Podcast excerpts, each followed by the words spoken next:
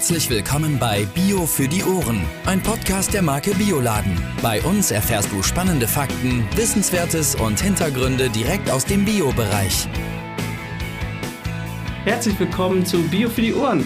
Heute wie immer mit Judith und Jan. Hallo. Heute haben wir ein äh, Thema, auf das ich mich jeden Winter im Prinzip freue. Heute ist das Thema Tee. Und dazu haben wir Gerda eingeladen, Gerda Holzmann von der Firma Sonnentor. Hallo Gerda. Hallo, freut mich sehr. Hallo Gerda. Schön, dass du dabei bist. Du leitest das Qualitätsmanagement bei Sonnentor, ist das richtig? Genau, das ist richtig. Ähm, vielleicht kannst du kurz einmal erläutern, wer ist Sonnentor und wie sieht deine Arbeit aus? Ja, Sonnentor ist ein regionales Bio-Unternehmen, das es seit äh, mittlerweile fast 34 Jahren gibt. Also wenn mich jemand fragt, wie alt ist Sonnentor, sage ich so alt wie ich. ja, ähm, Sonnentor ist ein Biohersteller von Kräutern und Gewürzen arbeitet mit direktem Anbau, mit ähm, Landwirten in Österreich, aber auch mit Partnern äh, aus aller Welt. Uns ist der direkte Handel sehr wichtig. Und ja, wir sind Bio von Anfang an. Äh, unser höchstes Credo ist auch hohe Qualität zu produzieren. Und es freut mich sehr, dass ich hier ähm, seit mittlerweile acht Jahren mitwirken darf. Donnerwetter, acht Jahre. Stark. Dafür, dass du 34 bist, sind acht Jahre eine ganz schön lange Zeit, ne? Ja, Sonnentor war mein erster Job nach meinem äh, Biologiestudium. cool, sehr cool.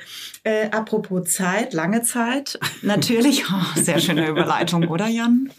Ganz wunderbar. Ja, ähm, wir haben natürlich wieder einige Tees in diesem Zusammenhang oder einige Produkte in dem Zusammenhang Tees, die wir testen.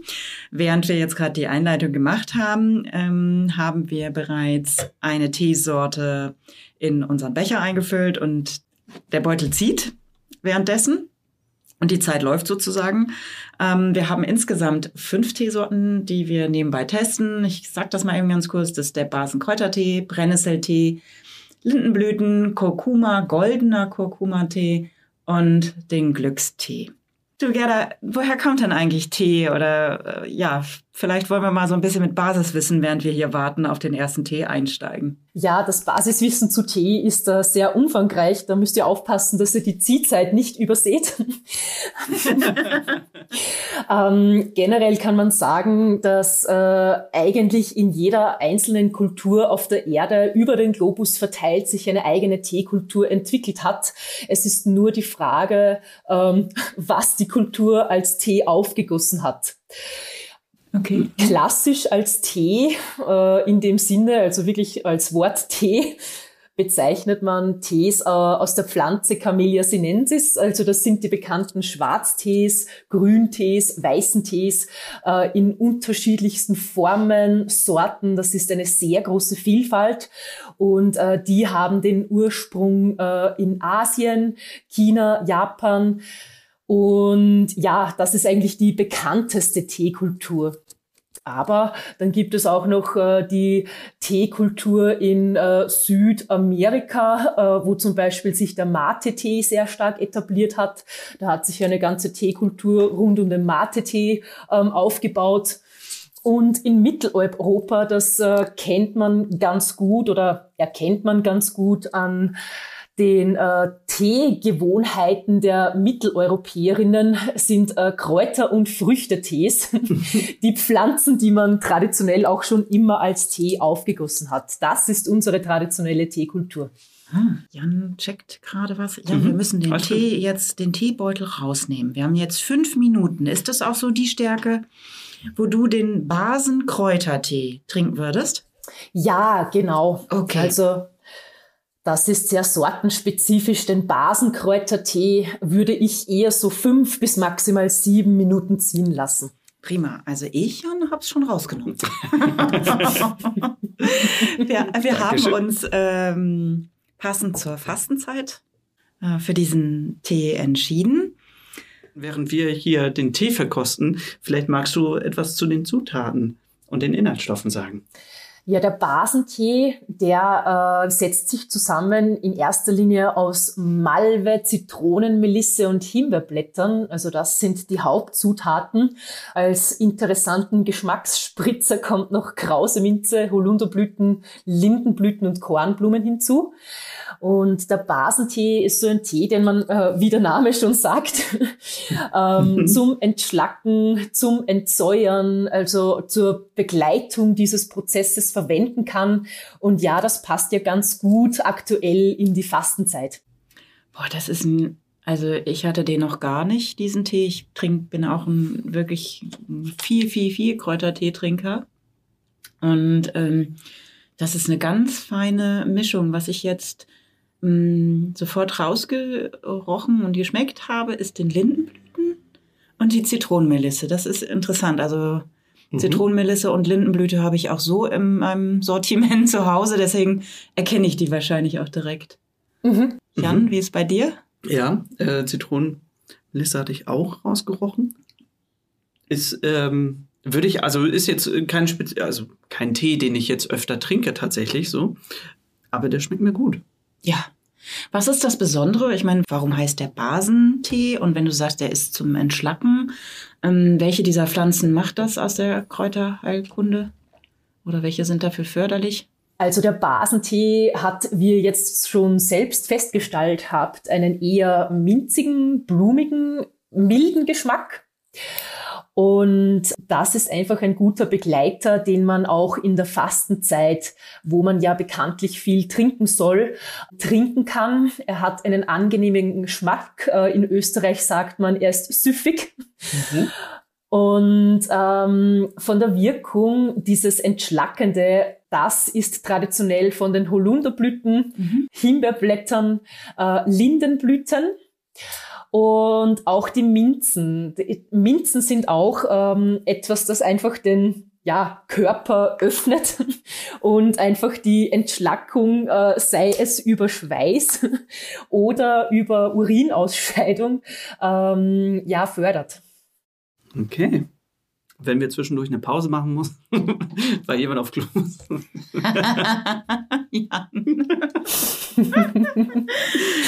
ähm, was macht denn Tee eigentlich so besonders? Warum soll man Tee vielleicht sogar täglich? Trinkst du täglich Tee trinken? Täglich. Tee, Tee. Oh, oh ja, nee. täglich Tee, so heißt der Podcast genau. am Ende. Bio-Tee. Wäre, äh, wäre ein tolles Motto. Mhm. Ja, Tee ähm, macht, also was für mich am Tee so besonders ist, ist, dass er sowohl ein super tolles Alltagsritual sein kann, ähm, auch als tägliches äh, Ritual, muss aber nicht sein. Äh, aber er ist genauso ein sensorisches Geschmackserlebnis. Also ähm, er regt die Sinne an und nebenbei ist Tee auch noch äh, sehr gesund, weil im Tee natürlich die äh, wohltuenden Inhaltsstoffe dann der Pflanze sind. Und ja, da hat man so ein vielseitiges äh, Paket aus einer Pflanze, angefangen mit dem, äh, ich komme schon etwas runter, wenn ich mir den Tee zubereite. Ich werde ruhig beim Tee zubereiten, dann gieße ich den Tee auf und wie Jan schon vorher gesagt hat, ähm, der goldene Kurkuma-Tee hat schon beim Zubereiten so gut gerochen. Genau das ist ein wichtiger Teil äh, des Teetrinkens die Sinne ähm, spielen schon verrückt, bevor man auch noch den ersten Schluck Tee trinkt. Okay, also ich grad, wollte gerade solche Sachen sagen wie mit Schnüffeln und so, aber Jan, äh, nee, Quatsch, entschuldige, gerne folgendes. Ähm, ihr habt euch aber eben nicht auf die Camellia sinensis Zubereitung und die Teearten, der Schwarztee, Weißtee, gelber Tee und so weiter Sorten spezialisiert, sondern kommt vom Kräuter, Gewürz und Früchtetee. Wie ist es dazu gekommen? Ja, ich denke, äh, der Hauptaspekt ist hier, dass es einfach unsere traditionelle Teekultur ist. Ähm, Sonnentor hat ja den Sitz in Österreich Und der Start vom Sonnentor wurde initiiert als Zusammenarbeit mit äh, regionalen Landwirten. Und da war es ganz wichtig, dass wir uns auf Pflanzen spezialisieren, die natürlich auch im äh, wunderschönen Waldviertel, das sehr naturbelassen, aber doch eher klimatisch aktuell noch etwas benachteiligt ist, wachsen. Und die ersten Kräuter, ähm, das sind die Zutaten des Gute-Laune-Tees, die für Sonnentor von Landwirten angebaut wurden. Das waren äh, Apfelminze, äh, Himbeerblätter und Brombeerblätter wurden gesammelt ähm, aus der Region. Ringelblume wurde angebaut, Erdbeerblätter wurde angebaut und Kornblumen und Sonnenblumenblütenblätter wurde angebaut und von unseren Landwirten gesammelt. Stark. Ich stelle mir also, das so schön bei euch vor. Ich finde die Geschichte echt schön, dass halt eher der Fokus drauf gelegt wird, was ist regional eigentlich anbaubar und was ist regional machbar ähm, und sich darauf zu spezialisieren. Genau, und da gibt es eine große Vielfalt, äh, vor allem an spannenden Kräutertees. Und äh, daraus haben sich nach und nach die Mischungen bei uns entwickelt. Also der erste Tee war bei uns der gute Laune Tee. Das war die erste Teemischung, die es bei Sonnentor gab. Und äh, ja, die wurde noch von Hannes Gutmann selbst auf dem Weihnachtsmarkt verkauft vor genau. circa 30 Jahren. Ach cool ich bin ja jemand, der lässt auch Tee gerne mal länger als die zehn Minuten empfohlen ziehen. Ich äh, vergesse den meistens. äh, was macht das mit dem Tee? Ähm, wie schmeckt dir der Tee, nachdem du ihn länger ziehen hast lassen? Etwas bitterer, wenn ich äh, meistens eigentlich, ja, äh, tatsächlich bitterer. Und genau das macht es äh, mit dem Tee, wenn man ihn länger ziehen lässt. Ähm, es lösen sich mehr Bitterstoffe aus den Kräutern und es lösen sich mehr Gerbstoffe aus den Kräutern und das schmeckt man eben als, als bitter. Okay. Wenn man die persönliche Vorliebe hat, äh, spricht da nichts dagegen aber so richtig äh, diesen feinen Geschmack von Minzen oder Blüten, den äh, riecht und schmeckt man am besten bei einer kürzeren Ziehzeit. Deswegen ist auch meine Empfehlung bei der Teezubereitung, bei so klassischen Kräuterteemischungen, wo auch Blüten und Minzen dabei sind, eher eine kürzere Ziehzeit von circa fünf bis sieben Minuten. Dann hat man wirklich einen sehr ja, wohligen, ausgewogenen, milden Geschmack und nicht so eine starke äh, Bitterkeit. Vielleicht dazu, ähm, wie viel Tee braucht man denn so für einen Beutel? Frage. Also wie viele Blätter brauche ich und was gehört dazu in der Herstellung? Welche Prozessschritte stecken dahinter? Puh, also das ist eine ganz schöne äh, Challenge, diese Frage zu beantworten. Äh, ich kann sagen, wie viele äh, Gramm in einem Beutel Tee sind. ja. Wenn ihr jetzt eure regionalen Pflanzen geerntet habt, was kommt als nächstes bis zum fertigen Tee in unserer Tasse? Also nach dem Ernten müssen die Kräuter, Blüten und so weiter sehr rasch äh, auf die Trocknung. Das ist sehr wichtig für den Erhalt der Qualität. Also da reden wir nicht von äh, Stunden, sondern von äh, Minuten bis Sekunden. Und das ist der erste Schritt, nachdem die Kräuter frisch vom Feld kommen. Deswegen hat jeder Landwirt äh, eine eigene Kräutertrocknung die sofort äh, eingeschalten wird, sobald äh, der Kräuterschneider auf das Feld fährt. Also äh, das Kräutertrocknen ist der nächste wichtige Schritt. Anschließend dürfen die Kräuter langsam äh, auskühlen, sobald sie trocken sind. Die werden dann direkt äh, am Hof der Landwirte abgepackt mhm. äh, in Säcke und so auch zu uns angeliefert. Hier fängt dann der ähm, tatsächliche Qualitätssicherungsprozess an. Also bei jeder Anlieferung werden bei Sonnentor Muster gezogen mhm. und bei uns werden Chargen bezogen, Kräuter auf äh, Rückstände wie Pestizidrückstände analysiert, aber auch auf äh, Verunreinigungen, die durch Beikräuter hineingemengt werden können, wie zum Beispiel die berühmten Pyrrolizidin-Alkaloide, die ja im Teebereich auch schon sehr stark im Fokus liegen. Wer Klar. kennt sie nicht? Äh, kannst du kurz erklären, was das äh, ist?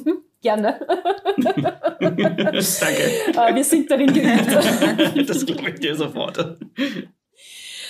Also diese sogenannten Pyrrolicitin-Alkaloide sind Pflanzeninhaltsstoffe, die in manchen Beikräutern vorkommen, die auch am Feld, wo Zitronenmelisse, Pfefferminze eigentlich bei allen Blattkräutern wachsen können.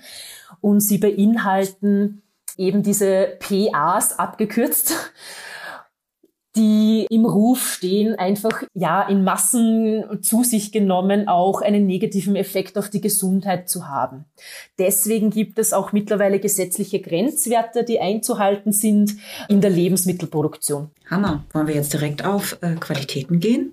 Wo wir gerade bei dem Thema sind, oder wollen wir vielleicht erst den Brennnesseltee, der, du uns das so schön erklärt hast, äh, haben ziehen lassen? Ja, gerne. Also einen warmen Brennnesseltee möchte ich euch jetzt nicht vorenthalten. Super. Super. Wollen wir erstmal riechen hier? Ja, gerne. Okay. Brennnesseltee habe ich noch nie getrunken. Ich kenne Brennnessel als Salat und als Wildkraut, aber nicht als Tee. Das riecht schon mal toll. Finde ich auch. Ja, also Brennnessel ist auf jeden Fall etwas, das auch mir sehr gut schmeckt. Und ich freue mich, dass ihr heute den ersten Schluck Brennnesseltee gemeinsam mit mir nehmt. Hast du auch gerade einen Tee? Gut. Fällt mir dabei gerade ein? Äh, ich habe sehr viel Brennnessel im Garten. Ich bin Wildkräuter-Fan. Außerdem auch Schmetterlings-Fan. Und ich habe mal in einer Gartenzeitschrift eine treffende Überschrift gelesen, wenn du Schmetterlinge im Garten haben möchtest, dann lass deine Brennnessel stehen und das habe ich mir zu Herzen genommen. Mhm. Mhm. Okay. Also wenn man was für Schmetterlinge tun will, dann Brennnesseln. Genau. Im Bauch. so, also ich meine ganz ehrlich, das musst du mal hier erklären. Hier steht drauf Brennnessel, Tee natürlich, auf der Verpackung besticht mit geheimer Kraft. Jetzt also mal raus damit. Genau. Was ist die geheime Kraft? Also ich finde, Brennnessel ist zusammen mit Löwenzahn das wirklich kräftigste heimische äh, Wildkraut das auch wirklich äh, für das Wohlbefinden des Menschen sehr viel machen kann. Also die Brennnessel hat eine sehr umfangreiche Wirkung es gibt fast kein Organ, das die Brennnessel nicht reinigt und anregt. und ja, gerade äh, in der Fastenzeit ist eben auch die Brennnessel wegen ihrer ähm, bekannten harnfördernden Wirkung auch sehr beliebt. und nebenbei äh, enthält die Brennnessel auch ganz viel äh, Eisen und äh, Eiweiß. Ah. Okay. Spannenderweise frische Brennnessel, also so ein, ein klassischer Brennnessel-Spinat oder Salat, die haben, also die Brennnesselblätter haben 30 Prozent Eiweiß. Das entspricht dem Eiweißanteil von Hülsenfrüchten. Oh, Was? Wie bitte? Da muss man aber schon viel Tee trinken, oder? Im Tee löst sich das nicht so gut, aber okay. im Salat und im Spinat. Gut. Ja, wäre auch zu schade gewesen. Aber ähm, wenn man dann vielleicht danach noch den Teebeutel löffeln würde, nachdem er aufgegossen wurde, äh, könnte man vielleicht schon das eine oder andere äh, Eiweißhäppchen damit zu sich nehmen. Ich habe kurz eine Nachhaltigkeitsfrage. Kann man solche Teebeutel wiederverwenden, also öffnen jetzt, oder ist das einfach, macht würde man das nie machen. Ja, es gibt ähm, auch ein paar Tipps auf unserer Homepage, die mir jetzt nicht so geläufig sind, muss ich ehrlich sagen. Äh, ja. Die mir gerade so ein, weil du ja. sagst, dann löffelt man das so raus. Ne? Stimmt eigentlich. Aber grundsätzlich ja. Also man kann den Inhalt des Teebeutels, wenn man einen hat, in den Heimkompost geben. Und das Filterpapier ähm, hat natürlich auch einen tollen Nutzen im Kompost. Mhm. Man kann auch Teebeuteln wieder trocknen und als äh, Duftsäckchen in die Schuhe legen, ähm, ohne dass man den Teebeutel zerlegt. Also es gibt da schon ein paar Ideen, das wieder zu verwenden. Aber man muss sich auch bewusst sein, das Beste aus den Kräutern ist dann schon im Bauch, also über den Tee. äh, und dies, das Aroma in den Pflanzen ist halt nicht mehr so intensiv als äh, vor dem Aufgießen. Jetzt kommt, äh, jetzt kommt mal eine Geschichte von mir. Ich hatte eine Mitbewohnerin damals noch äh, im Bachelor, die hat äh, immer ein bisschen Tee dann in ihre Zigaretten, ihre selbstgedrehten Zigaretten gemacht, damit es nicht so stinkt, ihrer Meinung nach. ich fand es immer noch unangenehm, aber Puh, ob das so gesund ist, weiß ich auch nicht. ich, ich, bin mir da auch nicht sicher. Äh, äh, viel Lindenblütentee hilft da dann. Vielleicht auch, äh, korrigiere mich, wenn ich falsch liege, aber ihr habt doch auch die, ihr bietet auch die Möglichkeit an, dass man bei euch irgendwie übernachten kann oder sowas. Mhm. Also Sonnentor hat auch einen touristischen Zweig. Sonnentor kann man jederzeit besuchen. Richtig. Und äh, wir haben auch einen kleinen Permakulturbauernhof, in dessen Garten zwei Landlofts stehen. Das sind äh, autarke Wohnwaggons, die ja man buchen kann und dort im Kräutergarten übernachten kann. Cool. Das äh, wollte ich immer schon mal machen. Das letzte Mal, als ich drauf geguckt habe, war alles ausgebucht. ja, Sie sind sehr gefragt, also am besten jetzt schon fürs nächste Jahr buchen. Ui. Donnerwetter. Donnerwetter. Also mir hat der Brennnesseltee echt super geschmeckt. Ähm, und äh, ich hatte jetzt auch, also ich bin Kaffeetrinker morgens, ähm, aber eigentlich schon lange den Wunsch, äh, morgens auch Tee zu trinken. Ich könnte mir sehr gut vorstellen, damit in den Tag zu starten, weil ich morgens einfach was Warmes brauche. Und ähm, ja, das könnte ich mir sehr gut vorstellen. Ja, es macht absolut Sinn, vor allem wenn man Kaffee trinkt, einfach nur weil man etwas Warmes gerne trinken möchte. Hier ist Tee eine wunderbare Alternative. Ähm, Im Vergleich zu Kaffee bietet Tee einen eher sanften Einstieg in den Morgen. Dazu eignet sich fast jede Teesorte. Ähm, Tee bringt den Körper einfach langsam und sanft auf Touren. Und gerade ähm, zu Tagesbeginn, am Morgen, am Vormittag, ähm, ist der Körper generell einfach auf Reinigung eingestellt. Da laufen einige Reinigungsprozesse und das kann sehr gut von Tee unterstützt werden. Ist ja auch äh, nochmal einfach, wenn man, wenn man Tee macht, einfach diese Zeit, die man dann für sich hat, darauf besinnen, dass man halt sich Zeit gibt, selber, um den Tee zu machen. Du hattest das eben schöner genannt, aber oder schöner formuliert, sage ich mal. Aber das fand ich auch nochmal wichtig, ähm, mit reinzunehmen. Ja, also der Tee ist wirklich, ähm, ja, wie gesagt, ein sanfter Einstieg. Ich selber vertrage Kaffee ähm, gleich in der Früh nicht so gut. Ähm, ich kann erst den ersten Kaffee so um 10, 11 Uhr vormittags trinken, sonst sitze ich ganz nervös vor, ähm, vor meinem Bildschirm. Und Tee ist da einfach etwas, ja, der viel ruhiger den Tag beginnen lässt. Entschleunigt in den Tag hinein. Genau.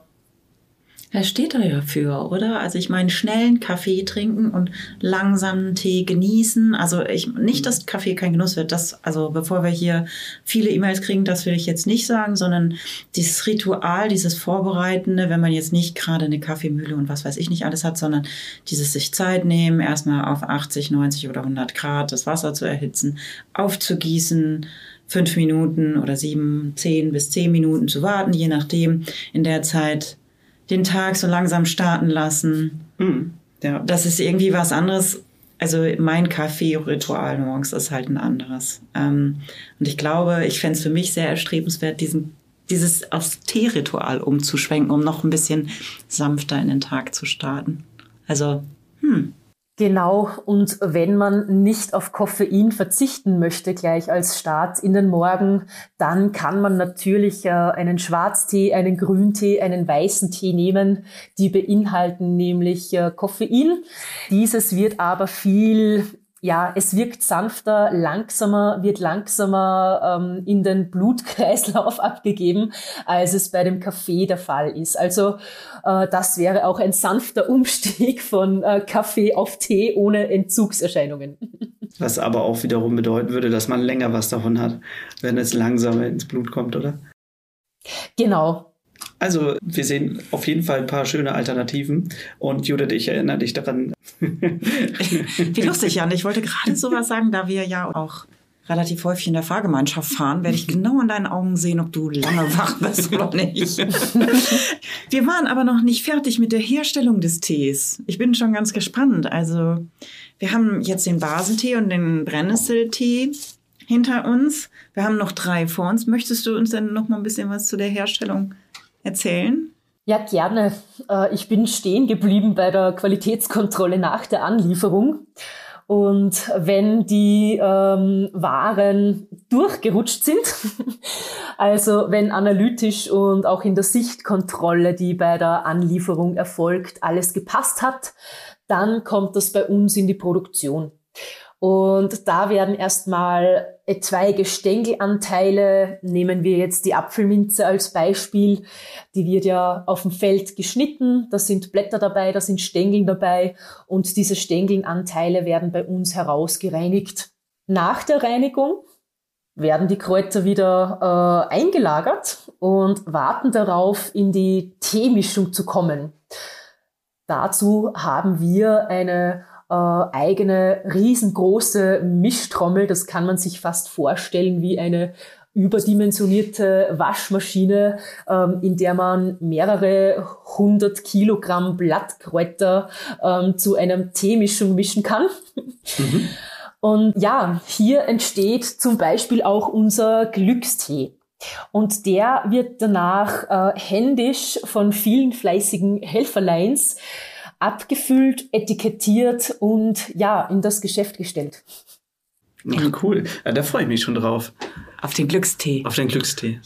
Wir kommen auch schon zum Ende des ersten Teils. Wir haben jetzt viel über die Herstellung gesprochen und werden im zweiten Teil noch auf die Qualitäten eingehen und auf die Verpackungen. Und natürlich werden wir auch noch weitere Tees probieren. Vielen Dank, Gerda, für all die Informationen. Gerne. Es war mir eine große Freude und ich wünsche euch viel, viel Spaß beim Umsteigen von Morgenkaffee auf Morgentee. Gerne, ganz herzlichen Dank. Dir alles Gute erstmal. Ne? Also wir freuen uns, wenn ihr auch zur zweiten Folge wieder einschaltet. Wir wünschen euch bis dahin alles Gute und bis bald. Hast noch Fragen oder Anmerkungen? Dann schreib uns an podcast.bioladen.de. Bio für die Ohren wurde dir präsentiert von Bioladen, eine Marke des Bio-Großhandels Weiling. Biopionier seit 1975. Dir hat gefallen, was du gehört hast? Dann sei bei unserer nächsten Folge Bio für die Ohren wieder dabei. Infos zum Podcast findest du auf bioladen.de.